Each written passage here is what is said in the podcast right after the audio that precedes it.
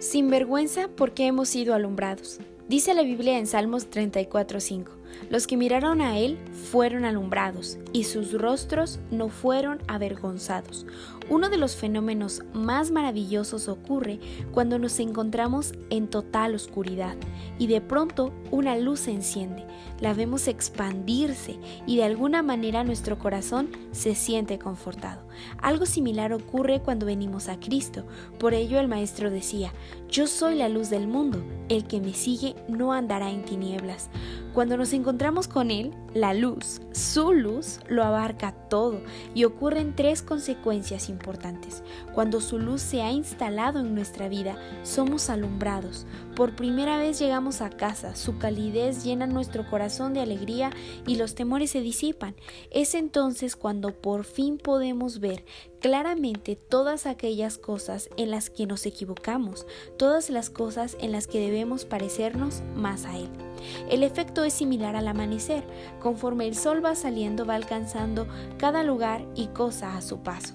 Queda a la vista toda la amplitud de los cielos, su creación maravillosa queda en total evidencia, pero también alcanzamos a percibir toda la maldad que nos rodea.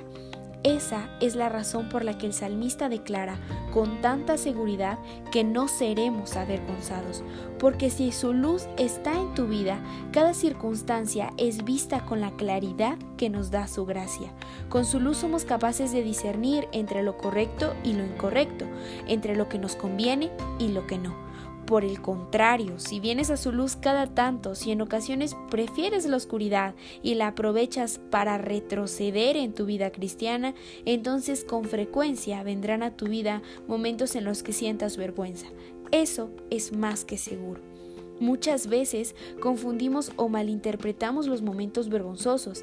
Creemos, casi siempre, que somos discriminados por ser seguidores de Jesús, pero más veces de lo que imaginas quedamos en evidencia porque estamos lejos de su luz.